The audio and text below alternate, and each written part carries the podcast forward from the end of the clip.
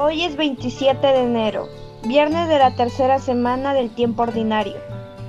Del Evangelio según San Marcos. En aquel tiempo Jesús decía al gentío, El reino de Dios se parece a un hombre que echa semilla en la tierra. Él duerme de noche y se levanta de mañana. La semilla germina y va creciendo, sin que él sepa cómo. La tierra va produciendo frutos sola, primero los tallos, luego la espiga, después el grano. Cuando el grano está a punto se mete la hoz, porque ha llegado la siega. Dijo también, ¿con qué podemos comparar el reino de Dios? ¿Qué parábola usaremos? Con un grano de mostaza. Al sembrarlo en la tierra es la semilla más pequeña, pero después de sembrada crece, se hace más alta que las demás hortalizas y echa ramas tan grandes que los pájaros del cielo pueden anidar a su sombra. Con muchas parábolas parecidas les exponía la palabra, acomodándose a su entender. Todo se lo exponía con parábolas, pero a sus discípulos se lo explicaba todo en privado. Muy buenos días hermanas y hermanos. Gracia y paz en Cristo Jesús.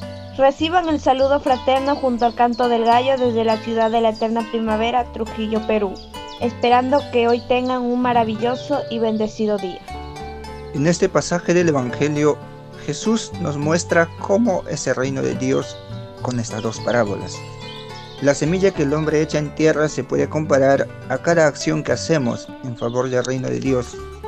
Todos podemos ser este hombre al tomar la iniciativa, al dar el primer paso. Luego la semilla crece sin que nos demos cuenta. Asimismo crece el reino de Dios si nosotros hacemos algo bueno, esto se duplica por otros. Y el grano de mostaza es la semilla más pequeña, pero cuando crece es la más grande de las plantas del huerto. Así también nuestras acciones de bien, por más pequeñas que sean, a los ojos de Dios y de las personas a las que las hacemos, serán grandes. No hay excusa para que cada uno de nosotros haga crecer el reino no es necesario ir al extremo del mundo para anunciar el reino de Dios. Podemos hacerlo desde nuestro entorno más cercano, la familia, los amigos, el trabajo, sin miedo y con valentía, como lo hacían los primeros cristianos. Para reflexionar durante el día, soy consciente de lo importante que soy en el proyecto de salvación de Dios y estoy haciendo mi parte anunciando el reino de Dios. Y damos gracias a Dios por los que hoy nacen y cumplen años. Lluvia de bendiciones para ellos y sus familias. Y hoy la familia Torres Arana está de fiesta, porque Jaime y Lupe cumplen un año más de casados. Que el Señor les siga bendiciendo para que sigan dando testimonio de su amor en el mundo. Pedimos por la salud de todos los que están enfermos y por quienes cuidan de ellos. De modo especial por Víctor Sandoval Chujutayi y Ana María Cárdenas Mariños que el Señor les dé la fortaleza, el consuelo y la salud que necesitan. Y oramos por todos los difuntos, que descansen en paz y que Dios consuele a sus familias y amigos. Te damos gracias, Padre, por tu infinito amor, por haberme creado y regalado maravillosos dones.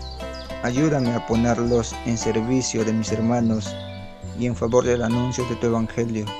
Dame sabiduría y valentía para anunciar tu gran amor y tu misericordia para con cada una de las personas que tenga contacto en mi vida. Que tu gracia me acompañe y me guíe siempre. Amén. Y recibimos la bendición del Padre Jesuita Isaac Pescador desde Valladolid, España. Al comienzo de este día, en el canto del gallo, sentimos la presencia de Dios y le bendecimos y le damos gracias por el nuevo día y nos damos cuenta de su presencia y que la bendición de Dios, Padre, Hijo y Espíritu Santo, descienda sobre todos ustedes y permanezca siempre. Amén. Gracias por orar al canto del gallo.